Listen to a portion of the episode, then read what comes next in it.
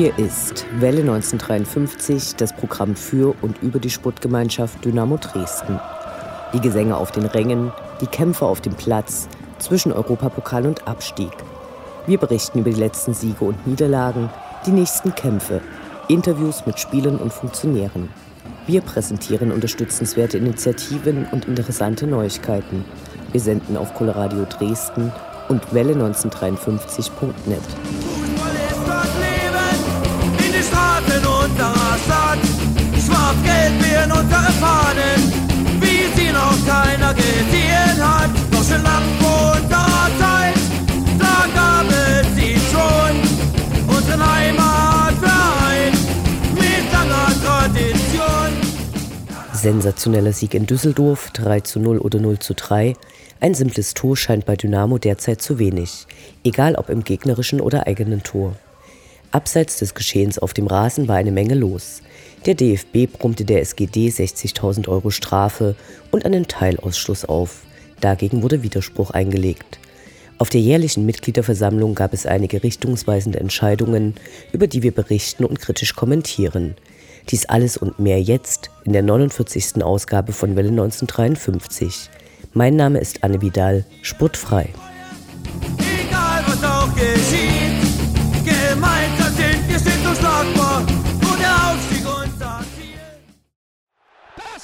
Inhaus. Kontermöglichkeit. Schnetzler. Schnetzler alleine. Schnetzler muss das Tor machen. Schnetzler. Tor. Tor. Tor. Tor.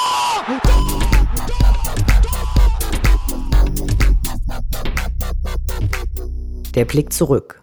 Was ist passiert? Was war großartig? Was hätte nicht geschehen dürfen? Infos zu den absolvierten Liga- und Pokalspielen.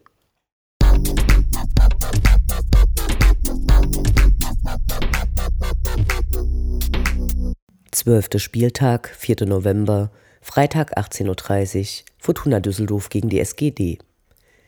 An einem kalten Freitag ging es durch den Ruhrpott ins Rheinland nach Düsseldorf. Nicht ein Stadion war das Ziel, sondern die sogenannte Esprit Arena, eine Mehrzweckhalle, außen mit hässlichen Gittern versehen, drumherum Millionen von Parkplätzen in der Anmutung eines US-amerikanischen Baseballstadion Außengeländes. Innen drin tausende Türen, eine Anzahl von Ordnern, die gefühlt in den vierstelligen Bereich reichte, weil diese Türen ja alle bewacht werden müssen. Im Stadion Lego-Sitze in diversen Farben, um die das Sitzplatzangebot bei weitem nicht ausfüllende Nachfrage zu kaschieren. Das einzig Schöne war ein sagenhaft plüschig aussehender Rasen, das war es dann aber auch für die mehr als zugige Blechbüchse. Für die Dynamo-Fans waren Unter- und Oberrang vorgesehen. Nachdem sich die aktive Szene kurzerhand entschlossen hatte, aus dem Oberrang zu unterstützen, wurden für ein paar Minuten auch Polizisten an den Blockzugängen postiert, die die Karten genauer kontrollierten. Das wurde dann aber eingestellt, sodass für die Gästefans innerhalb ihrer Blöcke freie Platzwahl herrschte. Fortuna Düsseldorfs Claim ist einfach nur Fußball. Das ist dermaßen verlogen, wenn man das Werbebombardement vor dem Spiel über sich ergehen lassen muss. Naja. Trainer der Fortuna ist derzeit ein gewisser Friedhelm Funkel, der bei der Schmach von Uerdingen mit im Kader stand und dessen Bruder Wolfgang damals nicht nur drei Tore gegen Dynamo schoss, sondern durch seinen Foul dem Dresdner Torwart Bernd Jakubowski einen Schulterbruch bescherte, der dessen Karriere aus bedeutete. Immerhin stieg Uerdingen dann mit Friedhelm Funkel als Trainer dreimal ab. Zurück zum Spieltag. In Dynamos Startelf standen diesmal Erich Berko und Niklas Kreuzer, die die angeschlagenen Nils Tischere und Marvin Stefaniak ersetzten. Die Fans hatten sich noch gar nicht richtig eingesungen, da fiel das erste Tor für Dynamo. Davon war auch die Bedienung der Stadionanzeige überrascht, sodass als Torschütze einfach mal Stefan Kutschke eingeblendet wurde. Wer war das? Habe ich nicht gesehen. Nimm Kutschke. Trotzdem falsch. Lumpi Lamberts hatte den Ball auf Niklas Hauptmann gebracht, diese schlug eiskalt zu. 27 Sekunden. Überragend. Im Folgenden dominierten die Goldfüße klar die Partie. Nach einer knappen halben Stunde dann eine schöne Balleroberung von Marco Hartmann, der bediente Andi Gogia und der zog einfach mal ab. Sensationell. Kurz danach scheiterte Erik Berko, der wie Andi Gogia seine überragenden Lauffähigkeiten zeigen konnte, nur knapp an der Latte. Eine Besonderheit des Spielfeldes ist übrigens, dass es statt eines Elfmeterpunktes einen Elfmeterkreis gibt. Nach der Pause überwanden Erik Berko und Andi Gogia dann gemeinsam die Düsseldorfer Abwehr – nach Vorlage von Niklas Hauptmann behielt Erik Berko, dem jeder ein Tor gewünscht hätte, die Übersicht, passte auf Andi Gugia und der schob zum Doppelpack ein. Yes. Im Gebäude zog es derweil nicht nur wie Hechtsuppe, so dass die Fahnen diesmal nicht geschwenkt werden mussten, sondern einfach abgelegt schön im Wind flatterten. Auch die Akustik war mehr als mangelhaft. Dies wurde besonders deutlich, als mal wieder die Trompete erklang und immer nur in ihrer jeweiligen Spielrichtung zu hören war. Schön war's trotzdem. Von den Fortuna-Fans war nichts groß zu vernehmen, außer den Pfiffen, mit denen sie den aus ihrer Sicht ungerecht agierenden Schiedsrichter bedachten.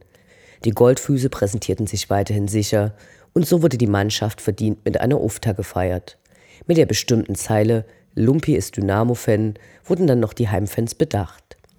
Die Stimmung war so gut, dass die Düsseldorfer Ordner es sich nicht nehmen ließen, im Oberrang mit den Dynamo-Fans mitzuhüpfen, hier scheint die Liebe zum Heimteam nicht gerade ausgeprägt. Danach passierte nicht mehr viel. Marcel Hilsner wurde kurz vor Spielende für Berko eingewechselt und gab sein Zweitligadebüt. Fast ganz am Ende dann noch ein Frustfaul eines Düsseldorfers an Florian Ballas, heftig mit dem Ellenbogen gegen die Nase, dafür gab's nur Gelb. War dann aber auch schnell vergessen, denn Dynamo hatte mehr als verdient den nächsten hohen Sieg erzielt und steht nun auf dem achten Platz in einer immer noch recht engen Tabelle. Bis zum Relegationsplatz nach oben sind es derzeit nur drei Punkte. Allee. Unendlich sind die Weiten des Universums der Sputtgemeinschaft Dynamo Dresden. Alles rund um die SGD.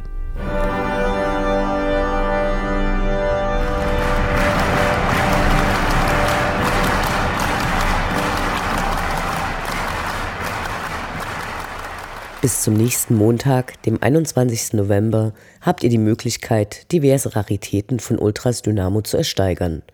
Folgende Sachen kommen meistbietend unter den Hammer. Die Originalskizze der Heiligtum-Choreo vom Heimspiel gegen den VfB Stuttgart und ein gerahmtes Bild der Choreo. Ein gerahmtes Bild der Choreo, die SGD ist wieder da, vom Zweitliga-Auftakt gegen Nürnberg, Dazu hat der Verein noch das Banner Dynamos Aufstiegshelden 2016, das die Mannschaft zum Meisterschaftsfinale gegen Groß Asbach präsentiert hatte, zur Verfügung gestellt. All diese Dinge sind von den Profis signiert worden. Mit dem Geld soll die Familie von Tim, einem Baby, das an Leukämie erkrankt ist, unterstützt werden. Wer also helfen und gleichzeitig etwas Besonderes ersteigern möchte, E-Mail mit Name, Adresse, Alter und Gebot an versteigerung.dynamo-dresden.de senden. Die aktuellen Höchstgebote sind auf der Dynamo-Website einsehbar.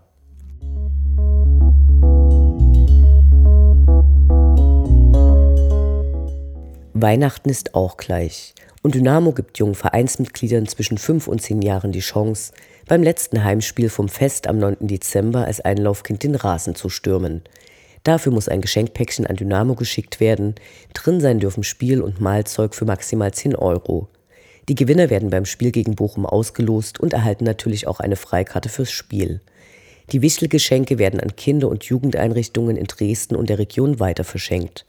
Alle weiteren Infos findet ihr auf der Seite von Dynamo.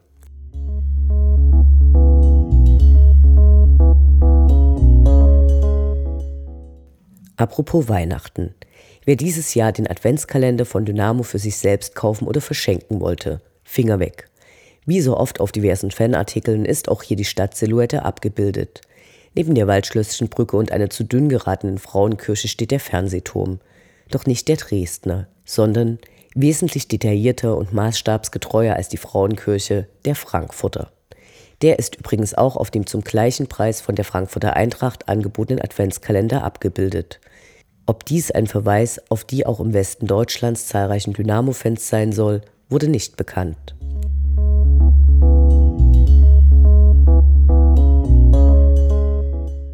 Und noch einmal Weihnachten. Wurde im letzten Jahr auch die Mitgliedschaft für Dynamo angeboten, was wir aus diversen Gründen kritikwürdig fanden, können diesmal die Dynamo-Fans ihrem Nachwuchs eine Mitgliedschaft in der Giraffenbande unter den Baum legen – Dafür gibt es nicht nur die Möglichkeit zur Teilnahme an spannenden Veranstaltungen im Umfeld von Dynamo, sondern auch die Betreuung des dynamischen Nachwuchses bei ausgewählten Heimspielen. Zusätzlich gibt es noch einen original handsignierten Autogrammkartensatz der Profis. Wir finden ein hübsches Geschenk.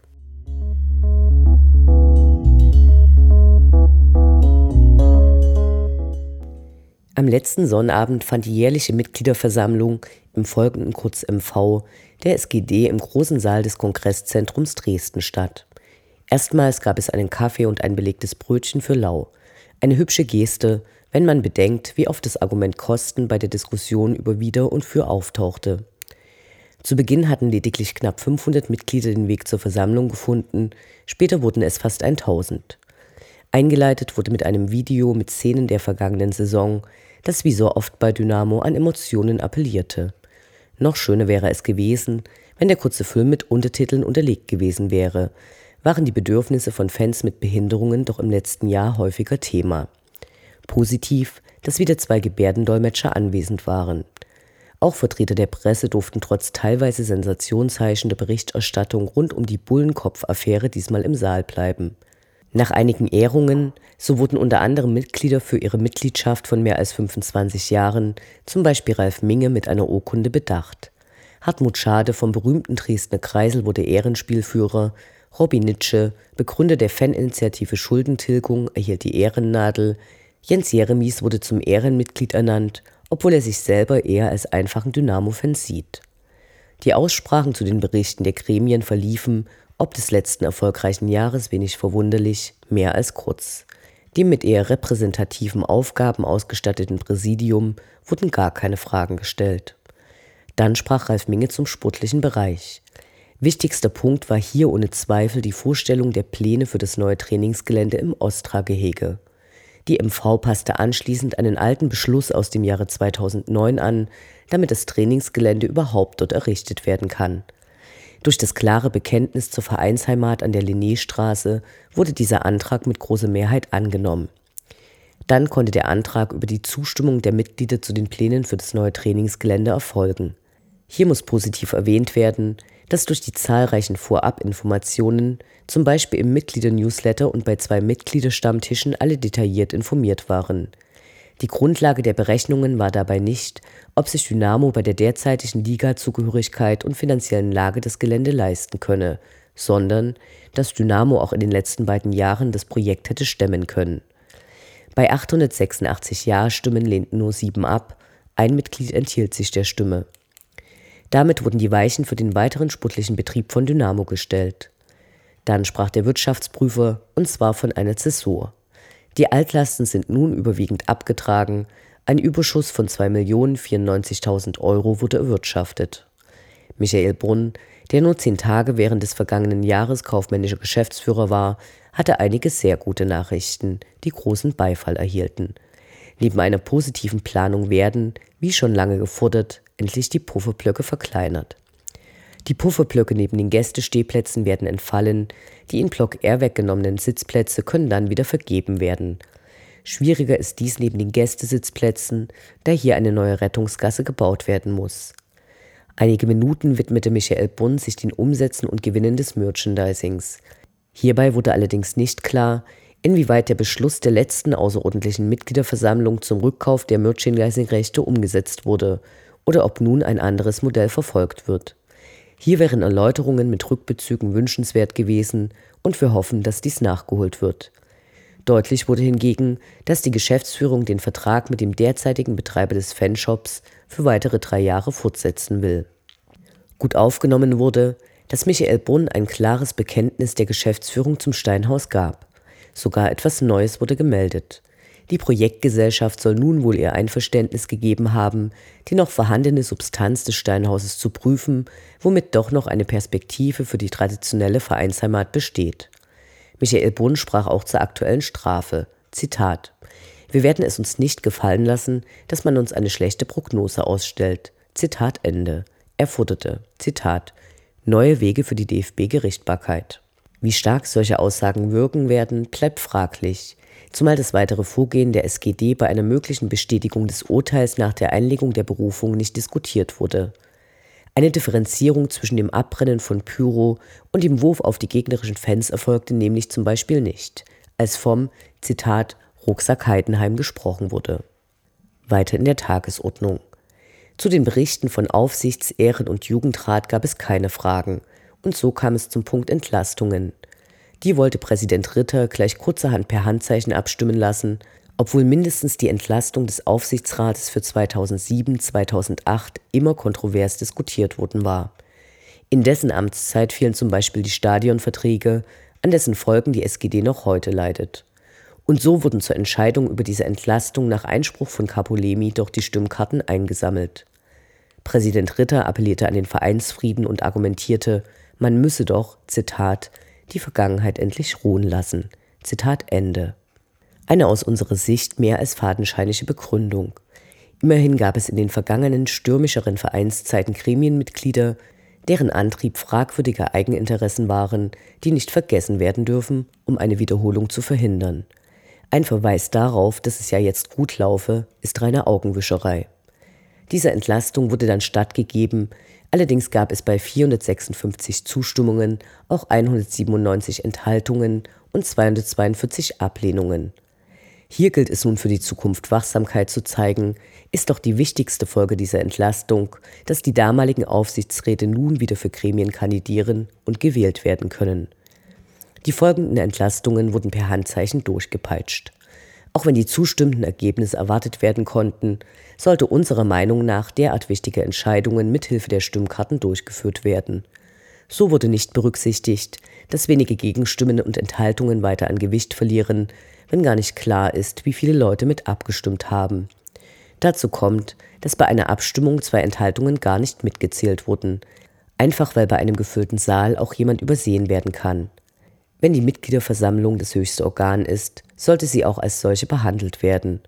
Ein Verweis auf fortgeschrittene Zeiten ist da wenig respektvoll, zumal die letzten Mitgliederversammlungen nicht mehr der Sitzungsmarathon wie bei der letzten Aufsichtsratswahl 2013 waren. Dann ging es an die Wahl des neuen Aufsichtsrates. Eine weitere Fragerunde für die Kandidaten gab es nicht. Überraschend für viele der Anwesenden. Es hatte zwar im Vorfeld gleich zwei Möglichkeiten bei Mitgliederstammtischen gegeben, allerdings mitten in der Woche und somit für auswärtige Mitglieder nicht unbedingt zu stemmen. Bisher hatten die Fragen an die Kandidaten auf der MV öfters Überraschungen oder mehr Klarheit gegeben. Das darf nicht einfach wieder wegfallen, auch weil nicht alle zu den Vorstellungsrunden gehen können. Auf dem Gang und draußen gab es Diskussionen zu den vor der Versammlung ausgelegten Flyern der Fangemeinschaft, die sich für eine Wiederwahl des bestehenden Aufsichtsrates aussprach und die damit konträr zu den Empfehlungen von Ultras Dynamo lagen, die wiederum ihre Favoriten im Zentralorgan des letzten Spiels präsentiert hatten.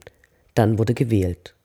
Mit einem weiteren Verweis auf die fortgeschrittene Zeit strich Präsident Ritter kurzerhand die Mittagspause. Das finden wir ganz schön unverfroren. Wer kurz raus möchte, sei es zum Rauchen oder Pinkeln, kann ja selbst entscheiden, welchen Punkt er oder sie nicht so wichtig findet. Bei der wichtigsten Veranstaltung, bei der immer mit einer längeren Dauer gerechnet werden muss, den Teilnehmenden die Möglichkeit zu nehmen, an allen Punkten teilzunehmen, weil Getränke und Essen im Saal verboten sind, der Mensch aber essen und trinken muss, fragwürdig. So verpassten dann viele die Ausführungen zum Stand des Lieblingsprojektes des Präsidiums, dem Leitbild. Und dann kam es zu einem der bereits im Vorfeld kontrovers diskutierten Punkte, der Verlängerung der Periode, für die die Gremien gewählt werden, von drei auf fünf Jahre. Um es vorneweg zu sagen, keines der dafür vorgebrachten Argumente war stichhaltig, denn jedes Mitglied kann, die erneute Zustimmung der Mitgliederversammlung vorausgesetzt, immer und immer wieder gewählt werden. Die Begründung von Präsident Ritter lautete wie folgt. Bei komplexen Entscheidungen könne zum Beispiel der Aufsichtsrat die Früchte seiner Arbeit nicht ernten oder zur Verantwortung gezogen werden. Außerdem könne es dazu kommen, dass größere Projekte bei einer kürzeren verbleibenden Zeit vielleicht gar nicht ernst oder in Angriff genommen würden. Unglaublich, wenn man die Implikationen bedenkt. Wo stände unser Verein heute, wenn der Aufsichtsrat nicht immer ein Jahr vor der neuen Wahl die Arbeit hätte schleifen lassen? Zum Glück stand an dieser Stelle Capo Lehmann auf und warf ein, dass der Mitgliedschaft solche Aufsichtsräte gestohlen bleiben können und sowieso nicht wiedergewählt würden. Dann wäre auch eine längere Wahlperiode kontraproduktiv. Aber auch den anderen Fürsprechern des Antrages fiel nicht viel ein. So wurde von längeren Einarbeitungszeiten gesprochen, aber auch hier. Wenn jemand gut arbeitet und das den Mitgliedern zeigen kann, steht einer Wiederwahl nichts im Wege. Ein gewichtiges Argument dagegen wurde nicht genannt, das wollen wir hier nachholen. Oft wird bemängelt, dass es nicht genügend fähige Leute gibt, die sich für die Gremien bewerben. Sich verantwortungsvoll auf drei arbeitsreiche Jahre einzulassen, ist eine große Hürde. Diese auf fünf Jahre hochzusetzen, kann leicht mit der Lebensplanung kollidieren. Dann kam natürlich noch das Argument des Aufwandes und der Kosten. Hier fühlen wir uns leicht verarscht. Ja, es ist viel Arbeit. Ja, die Mitgliederversammlung dauert dadurch länger, aber sie ist das höchste Organ und einige der wenigen Möglichkeiten, sich direkt zu beteiligen, wenn man keine eigene Gremienkarriere anstrebt. Der Mitgliederversammlung, die in den letzten Jahren gleich zweimal auf eigenen Entschluss eine Sonderumlage zahlte, die Kosten für eine Wahl und eine längere Sitzungsdauer vorzuhalten, die sie selbst gewählt hat, ist unverschämt. Nachfragen aus dem Publikum, die Klärung wollten, ab wann diese Neuregelung gelten würden, wurden ziemlich unfreundlich abgebügelt. Als deutlich wurde, dass der gewünschten Neuregelung wohl nicht entsprochen werden würde, wurden die beiden Anträge zurückgezogen. Nur über eine Verlängerung wurde abgestimmt, nämlich ob die Geschäftsführung auf fünf Jahre bestellt werden könnte. Dies begründet mit dem Hinweis, dass man sonst nicht die Besten erhalten würde. Eine dezente Ohrfeige an die derzeitigen Geschäftsführer, wenn vielleicht auch ungewollt. Auf der anderen Seite die vorzeitige Verlängerung des Vertrages von Robert Schäfer, der dann trotzdem vorzeitig ging. Am Ende wurde diese Verlängerung jedenfalls nicht zugestimmt. Mit nur 67 Prozent Zustimmung wurde dann die umstrittene Geldstrafe für Aufsichtsratsmitglieder abgeschafft, wenn sie nicht an der Mitgliederversammlung teilnehmen. Länger behandelt wurden dann die Anträge von Fabian Heide, der die genauen Farben, Spielkleidung, Gestaltung des Vereinswappens und die Verpflichtung, dass bei einer eventuellen Ausgliederung diese auch von Tochterunternehmen berücksichtigt werden müssen, in die Satzung aufgenommen werden. Dies stellte er eindrucksvoll in einer Präsentation dar und verwies auf andere Vereine, die ähnliche Regelungen haben. Mit großer Mehrheit wurde der Antrag angenommen. Im nächsten Antrag, ebenfalls von Fabian Heide, ging es darum, dass Änderungen an den Vereinsfarben, Spielkleidung und Wappen sowie eine etwaige Ausgliederung von einzelnen Bereichen nun nicht mehr nur einer Zustimmung von drei Viertel der Teilnehmer einer außerordentlichen Mitgliederversammlung, sondern einer Vierfünftelmehrheit bedürfen. In einer bewegenden Aufzählung zeigte er auf, welche Leistungen in den vergangenen 25 Jahren von engagierten Fans erbracht wurden, von der Rettung des Namens, des Vereins, der Schuldentilgung. Auch dieser wichtige Antrag wurde positiv bewertet. Die nachfolgenden Anträge, die eher organisatorische Abläufe betrafen, wurden im Schnellverfahren beschlossen, bevor es eine Aussage zum zunächst gestellten Antrag gab, der die Auswertung der Ereignisse rund um das Magdeburg-Spiel betraf. Dieser Antrag war nach einem Treffen und einem Kompromiss mit der Geschäftsführung zurückgezogen worden. Eines der Ergebnisse.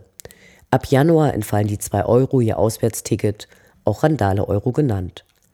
Draußen war es mittlerweile dunkel und die Wahlkommission verkündete die Ergebnisse der Aufsichtsratswahl.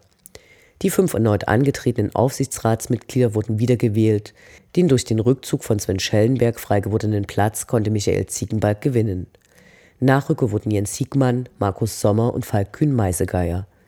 Besonders bei letzterem stellt sich die Frage, ob eine reine Teilnahme an der Wahl mit gerade mal einer Zustimmung von 104 Stimmen, also knapp 11,5 Prozent der abgegebenen Stimmen, tatsächlich zu einer Mitarbeit berechtigen kann.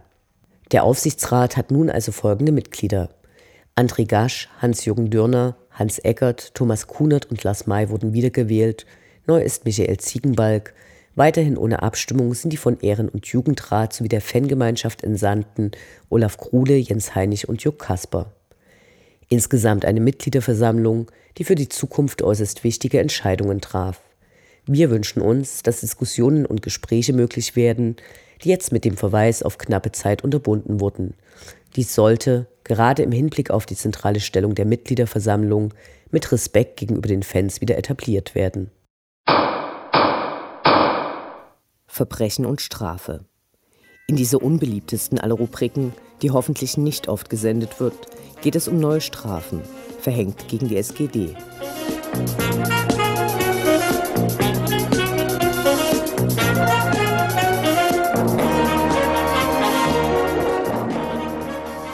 Am 7. November fand in Frankfurt die mündliche Verhandlung vor dem DFB-Gericht statt, weil Dynamo dem ersten Strafantrag widersprochen hatte.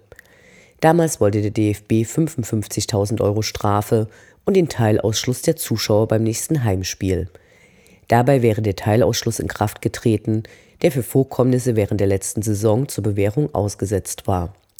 Die 55.000 Euro Strafe wollte der DFB für verschiedene Banner und Spruchbänder, zum Beispiel die Würdigung des literarischen Werkes Gottes Werk und Teufelsbeitrag von John Irving, aber auch für als diffamierend empfundene Sprüche. Weiterhin wurde der Bullenkopf, den während des Spiels niemand bemerkt hatte, mit berücksichtigt, außerdem der Wurf von Gegenständen aufs Spielfeld und der Böller nach dem Ende des Elfmeterschießens. Wir möchten das nochmal zusammenfassen. Für die Durchführung des Pokalspiels gegen den Erstligisten aus Leipzig, dessen erfolgreiche Durchführung die Presse und den DFB überrascht hatte und dessen große Skandal, der Bullenkopf, den niemand bemerkte, weil er erst zwei Tage später wegen aufgetauchter Fotos bekannt wurde, wird Dynamo mit einer riesigen Geldstrafe und einem geschlossenen K-Block bestraft. Nach der mündlichen Verhandlung wurde die Strafe vom DFB wie folgt festgelegt: 60.000 Euro und Zuschauerteilausschluss. Neu enthalten sind nun die kleinen Fackeln, die während der Choreo beim Spiel gegen Stuttgart den Jesuskopf umleuchteten, die Nebeltöpfe in Heidenheim und ein Flitzer, der nach Spielende gegen Braunschweig auf dem Feld war. Ein Flitzer macht noch keinen Platzsturm, hochgehaltene Fackeln noch keine Böllewürfe in den Gästeblock, aber naja. Warum die Strafe so hoch ausfiel? Strafen des DFB-Sputtgerichtes sollen präventiv wirken, wie auch immer sich der DFB das vorstellt. Hans E. Lorenz, der die mündliche Verhandlung geleitet hatte, begründete jedenfalls wie folgt: Zitat. Das Gericht verkennt nicht, dass das Risiko gegen RB Leipzig aufgrund der Bemühungen des Vereins gewaltfrei abgelaufen ist. Gleichwohl zeigen mehrere Fälle nach dem Pokalspiel, dass Dynamo Dresden derzeit aufgrund des Verhaltens Teile seiner Anhänger keine günstige Prognose gestellt werden kann. Das muss man sich mal auf der Zunge zergehen lassen. Dynamo Dresden hat dafür gesorgt, dass das Pokalspiel gewaltfrei abgelaufen ist, aber weil wir auch nicht ausschließen können, dass nach Spielende mal wieder jemand voller Begeisterung auf den Rasen läuft, zack, hier ist die Rechnung. Aus unserer Sicht ist es wenig hilfreich herumzujammern, dass andere Vereine weniger hart bestraft werden. Wesentlicher als eine Benachteiligung von Dynamo Dresden beim Strafmaß ist die DFB-Sputtgerichtbarkeit an sich. Deren Urteile sollen präventiv wirken, die Vereine werden ermuntert, die Strafen umzulegen, so sie denn der Täter habhaft werden können. Diese Logik hängen auch die Dynamo-Fans an, die die Strafe gern weitergeben möchten, was nach einem BGH-Urteil nun auch eher möglich wäre. Abgesehen davon, dass diese Beträge, so schmerzhaft sie für einen Verein sein mögen, die Betroffenen in den persönlichen Ruin treibt. Unbesehen davon dürfte das Umlegen der neuen Strafe auf diejenigen, die den Bullenkopf ins Stadion brachten, gar nicht so einfach sein. Beim erwähnten BGH-Urteil ging es um eine Straftat, der Bullenkopf ist aber lediglich eine Ordnungswidrigkeit. Ob dies rechtlich also überhaupt funktioniert, ist mehr als fraglich. Auf der anderen Seite sind die Geschäftsführer verpflichtet, Schaden vom Verein abzuwenden und könnten also in der Pflicht sein, die Strafe umzulegen. Dynamo wird gegen das Urteil in Berufung gehen. Etwas weiter ist man in Norwegen. Die haben die Realität akzeptiert, die viele immer noch nicht wahrhaben wollen, und da reden wir nicht nur von den Kreisen des DFB. Pyro wird es immer geben. In Norwegen ist der kontrollierte Gebrauch von Pyro gestattet. Jetzt haben Fans mit einem Hersteller von Pyrotechnik Sicherheitszertifikate im Einklang mit EU-Recht entwickelt, die ihnen den Import von Fackeln, Rauchtöpfen und Plinkern gestatten, die dann im Stadion zum Einsatz kommen können. Zwar müssen dafür jeweils Genehmigungen bei Polizei und Feuerwehr eingeholt werden, aber Bürotechnik ist dort kein Verbrechen. Ausrufezeichen! Ausrufezeichen!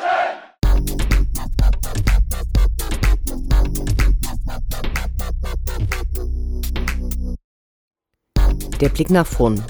Die nächsten Spiele, die nächsten Termine. Hoffnung und Zuversicht. Niederlage oder Ufter.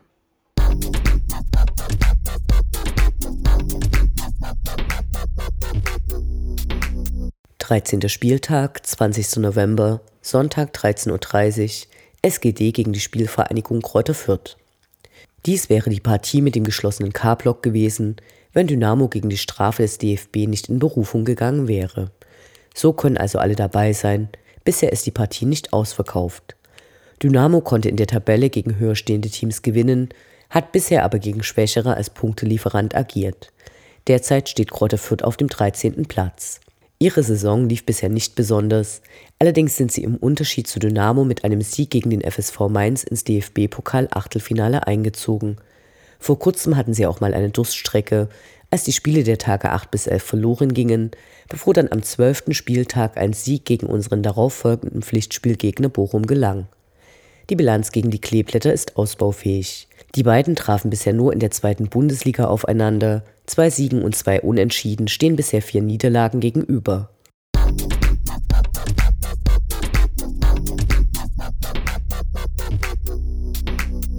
Vierzehnter Spieltag, 26. November, Sonnabend 13 Uhr, SGD gegen VfL Bochum 1848. Beim letzten Aufeinandertreffen in der zweiten Liga das war 2013 am letzten Spieltag vor Weihnachten, wurden massenhaft gelb-weiße Zipfelmützen aus Filz verteilt, die noch heute öfter im Stadionbild zu sehen sind. Bis Weihnachten ist noch etwas Zeit, kalt genug ist es schon. Damals gab es ein eher enttäuschendes 0 zu 0. Knappe elf Monate später, im Oktober 2014, warf Dynamo Bochum aus der zweiten Runde des DFB-Pokals. Trotzdem ist die Gesamtbilanz eine sehr unschöne. Bisher stehen sieben Niederlagen und sechs Unentschieden, nur drei Siege gegenüber. Beim VfL Bochum ist es derzeit unruhig. Zuerst wollte deren Sportdirektor Hochstädter zum HSV wechseln, daraus wurde dann aber nichts. In der Tabelle stehen sie momentan auf Platz 11, haben aber nach dem Schacht mit 23 Toren die meisten Gegentore kassiert. Hoffen wir auf eine brachiale Heimkulisse zum Sieg.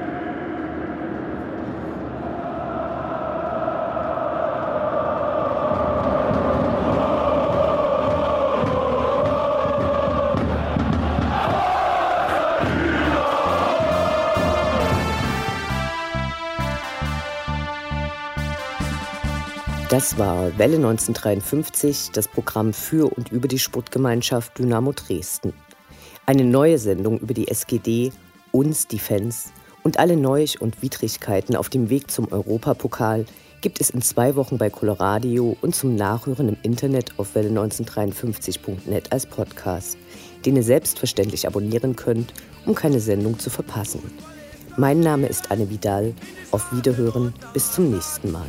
Schwarz-Gelb werden unsere Fahnen, wie sie noch keiner gesehen hat. Doch schon lang vor unserer Zeit, da gab es sie schon. Unseren Heimatverein mit langer Tradition. Schatz, ich bin neu verliebt. Was? Da drüben. Das ist er. Aber das ist ein Auto. Ja, eben. Mit ihm habe ich alles richtig gemacht. Wunschauto einfach kaufen, verkaufen oder leasen. Bei Autoscout24. Alles richtig gemacht. Wie baut man eine harmonische Beziehung zu seinem Hund auf? Puh, gar nicht so leicht. Und deshalb frage ich nach, wie es anderen Hundeeltern gelingt, beziehungsweise wie die daran arbeiten. Bei Iswas Dog reden wir dann drüber. Alle 14 Tage neu mit mir, Malte Asmus und unserer Expertin für eine harmonische Mensch-Hund-Beziehung, Melanie Lippisch. Ist was, Dog? Mit Malte Asmus. Überall, wo es Podcasts gibt.